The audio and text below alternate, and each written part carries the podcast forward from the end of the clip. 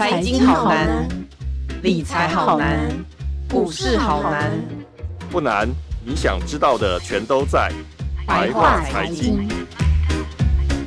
欢迎收听由联合报直播的联合开趴，你现在所收听的是白话财经，我是有容。疫情这个国境解封哦，已经过了一段时间了。最近大家应该都在疯狂的出国。我自己的这个脸书上面的好多朋友，每天都有一堆朋友在 po 一些国外的这个现实动态。那今天呢，我们请来资深记者林海海哥来跟大家聊一下我们这个疫后的这个旅游的趋势大概是怎么样。听说很高价的高端团非常的夯，是这样吗？海哥好。啊、呃，有容好，各位听众朋友大家好。是海哥，我们想要先来呃从头开始聊一下，就是呃其实到现在为止已经呃国际边境开放已经好几个月了，那我们出境的人数好像也不断的在往上涨哦。呃，海哥，大概现在这个出境的人数的状况跟旅行社的营收大概是什么样情况？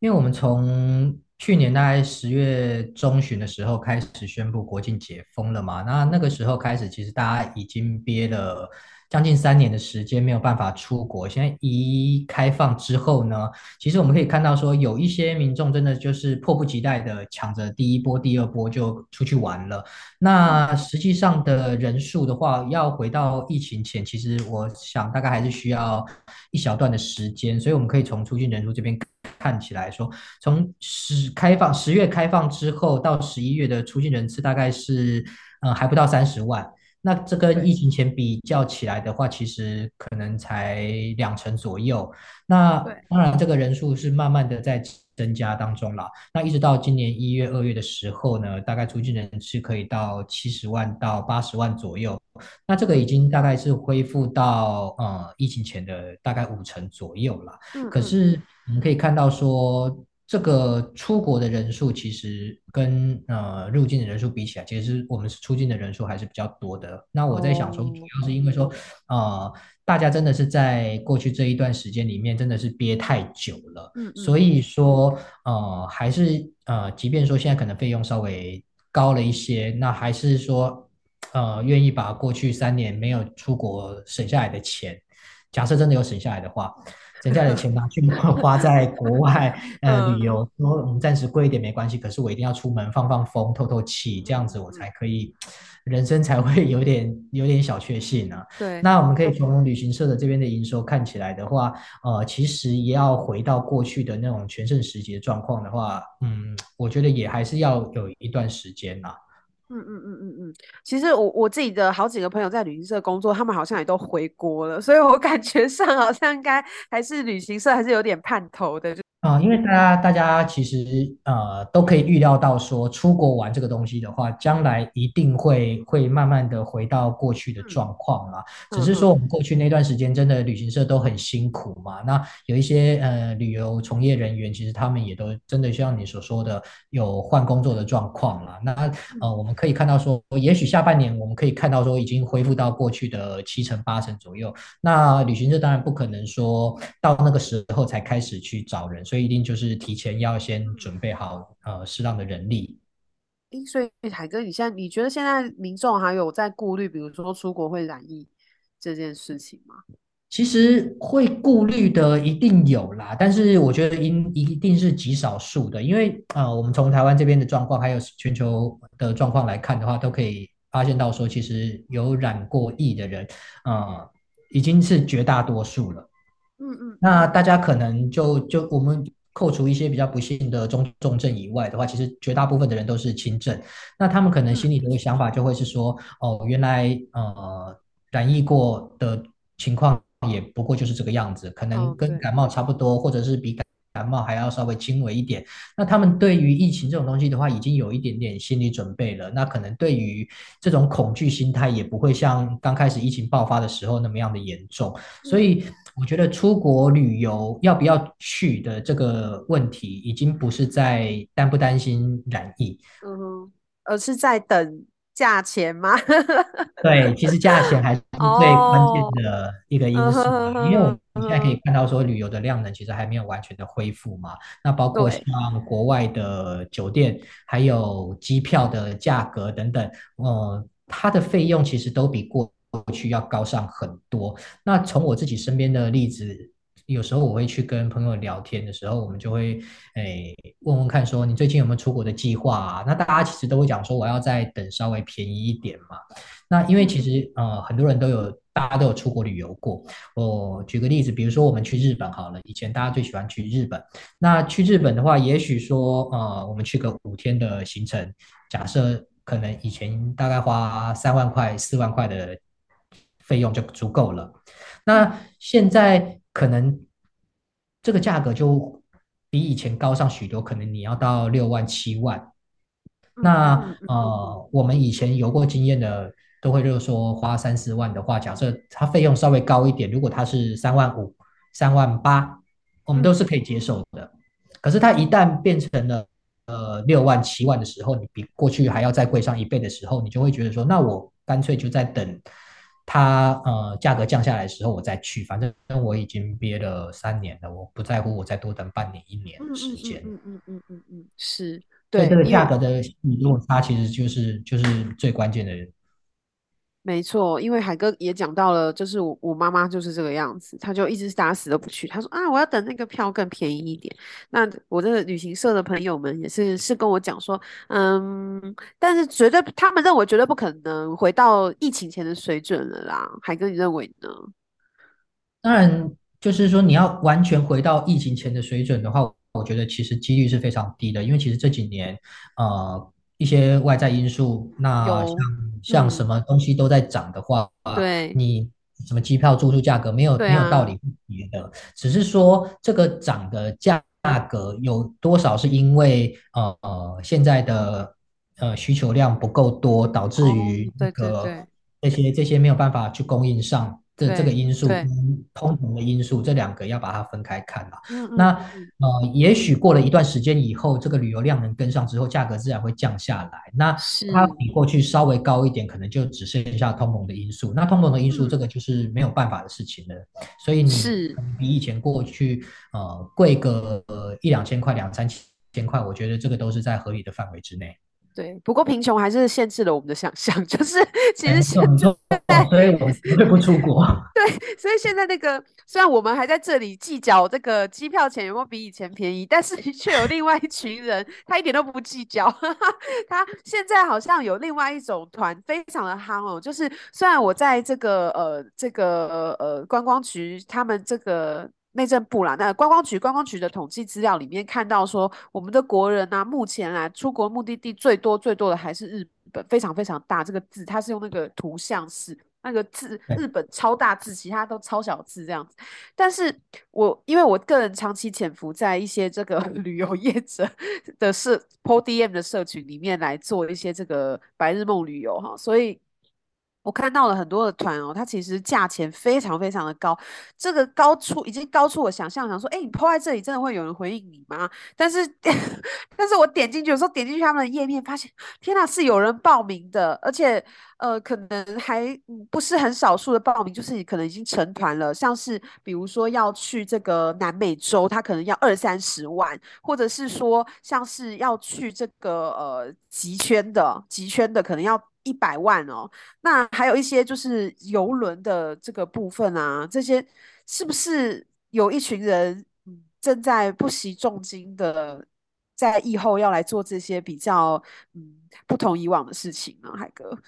对，的确我们可以看到说旅游市场的话，其实。呃，就像您刚刚说到的，其实呃会朝向 M 型化的发展。那 M 型化，我们现在可以看到说，高端旅游的这一块的话，其实已经是明显的在带动整个旅游产业的发展。那低呃中平价的这个东西的话，因为旅游量能的关系还没有完全恢复，所以它的这个不管是团或者是自由行，我们可以看到说这个其实呃规模还没有那么样子的大。那大家会很讶异说，现在的焦点全部都。集中在高端旅游的这一块，那高端旅游到底能到多高端？其实我们以前也没有办法去想象，也很难去接触到。那现在可以看到说，你刚刚提到说什么几十万、百万这种东西，对他们这种高端旅游来说是很平常的一件事情了。那我也会去研究说，哦，这个花这么多钱到底什么样的行程？那那住宿跟吃到底是什么样子的规格？对，那我们可以发现到说，哦，这些行程其实当然人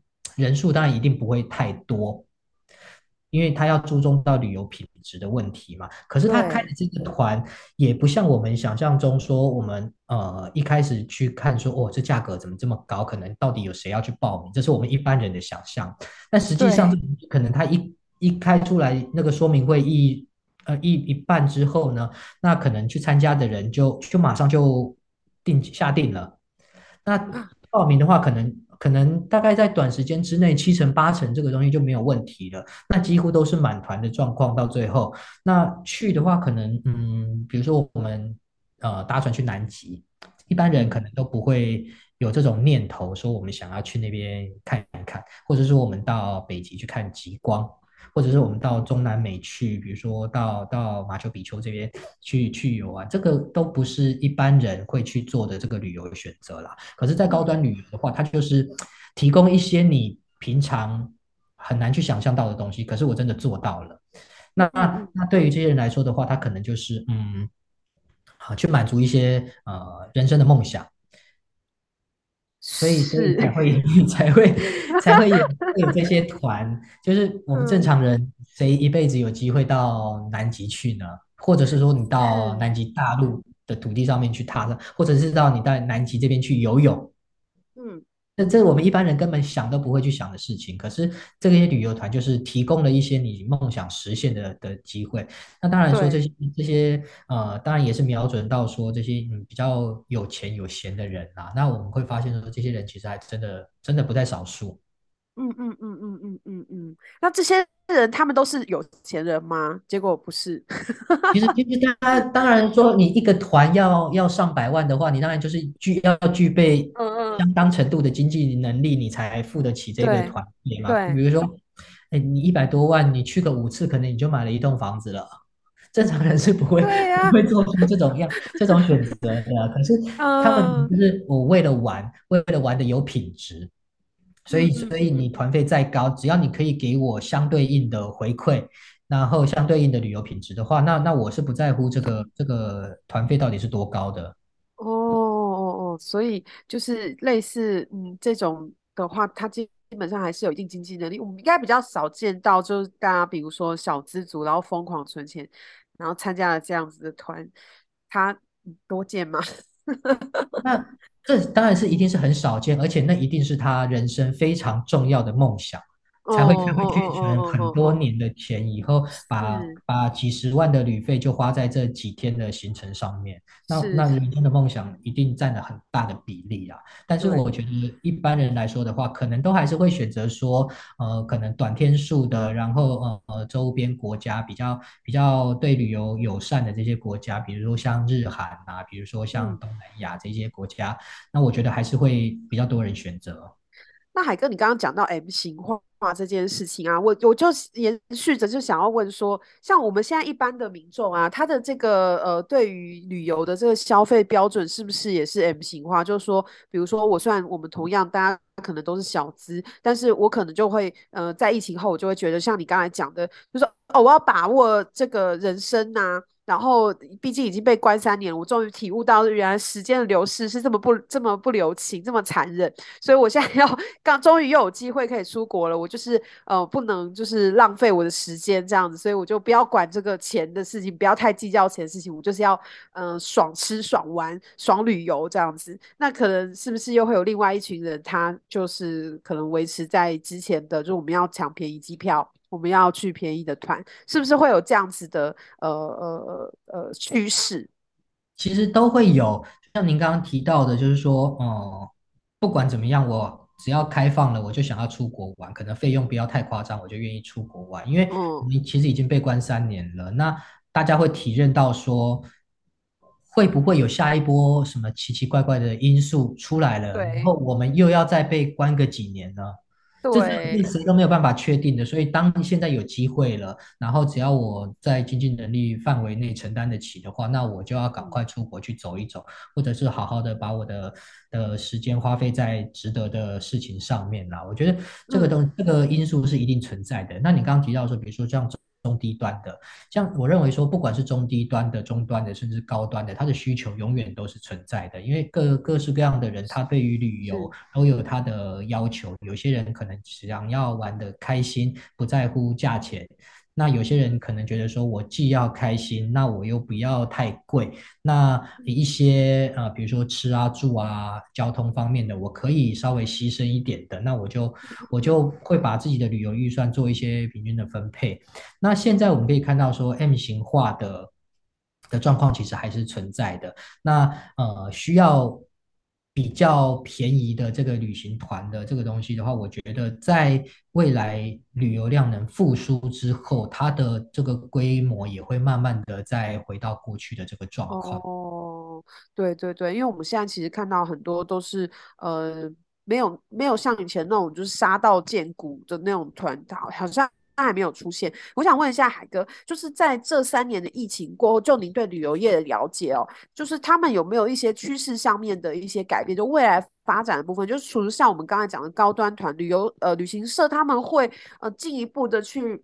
嗯发多发展这种高端团吗？或者是说在低端或中中阶的这个中价位的这个部分，他们会有没有什么趋势上面的改变呢？比如说天数啊，或者是？呃呃，里面的那个行程之类的，其实我觉得，就像我刚刚提到说，各个各个价格带的话，它都有一定的空间继续去发展啊。只是我你刚刚提到说，我们没有呃看到说像以前像杀到杀到流血、杀到见骨的这些团出现，主要是因为说我们现在的不管是航班，不管是呃国外的住宿，它的这个。量其实都还没有恢复到过去的这个状况，所以说我没有没有这些便宜的机位可以提供，没有便宜的饭店可以提供的话，那我开这个呃便宜的住宿团其实是便宜的旅游团其实是没有意义的。所以现在的旅游量呢，其实很大的一部分都在为中端高端的旅游在服务的。那呃，其实我们也可以，其实各个旅行社大概都可以看到说我们嗯。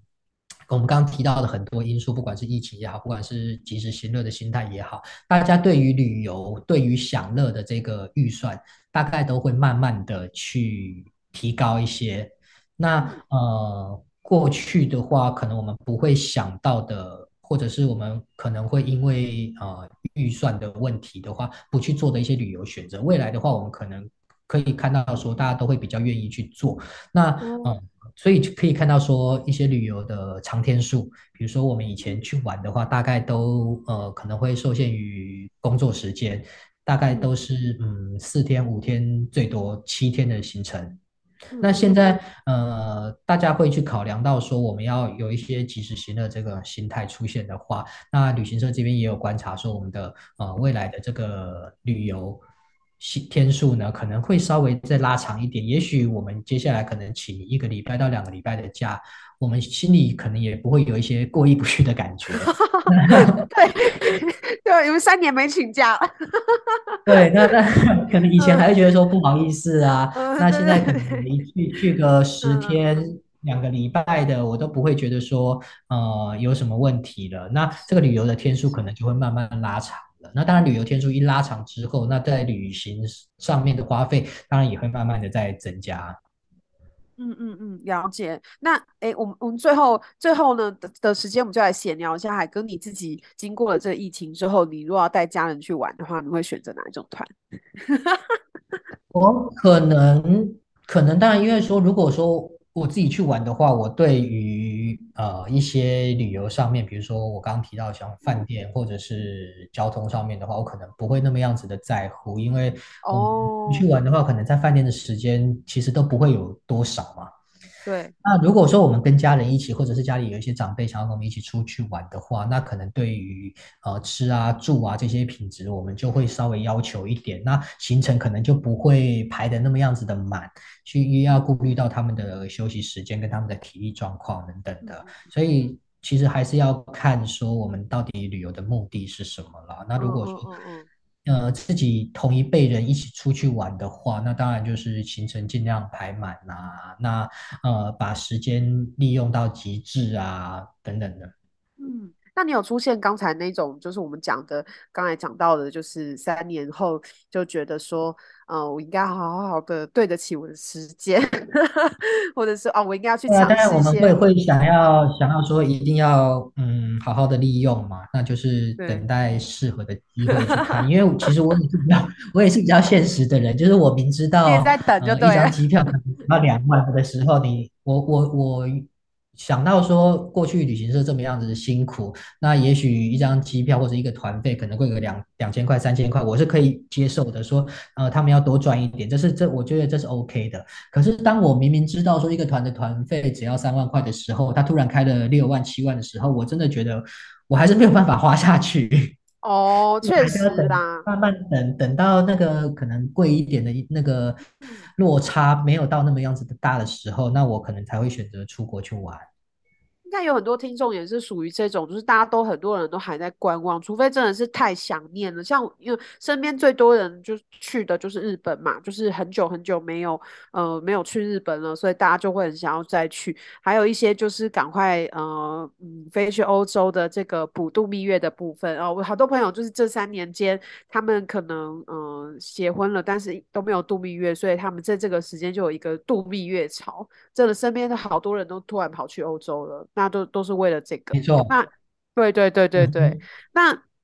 另外就是呃。其他的人就没有这些呃动机的人，可能都真的是都在等，因为大家都知道，像我自己买机票的时候，我也会心里会淌血，想说天啊，这个在疫情之前，这个机票大概跟现在差有差价差，可能差到就是快要一万，比如说如果是欧洲的话，真的是差很多诶、欸，大家心真的是在淌血，闭着眼睛刷，有些对对对，如果没有动机的话，可能就还是会想要想要稍微等一下。那最后我们就请。海哥预言一下，海哥，你觉得什么时候最有可能 回到 我们以前疫情前的那个荣景呢？呃，如果说是以旅游价格来说的话，我觉得可能到今年的下半年，会在一个会回到一个我们可以接受，比以前高一些，但是我们是可以接受的这个范围之内。那如果说整个旅游产业的这个要恢复到过去的这个状况的话，那我觉得可能应该要到明年的上半年最快会会回到过去的这个状况。就是如果我们要看到一些呃杀到见骨团的话，可能明年上半年会最有机会，因为这个需求带动。明年的旅展我们就可以就可以看到这个东西了。因为需求会带动这个旅行社的这个销价竞争。对，没错。如果就对对对，如果有非常非常多人想要去的话，他们的价钱也会自然而然就可以抬低。啊，另外一个是全球的通膨啦，我觉得是不是现在国外，嗯、因为国外的那些呃电费啊什么，其实都涨得很高，涨得很凶。我觉得他们的旅宿业的这些呃，可能在谈呃价格上面，可能就不会那么的好谈。所以我我在想，我自己在想，是不是也有这个原因？所以大家都要。再观望一下，这跟国际情势突然突然突然发现要旅游的话，还是要关注国际的这个政经的动向。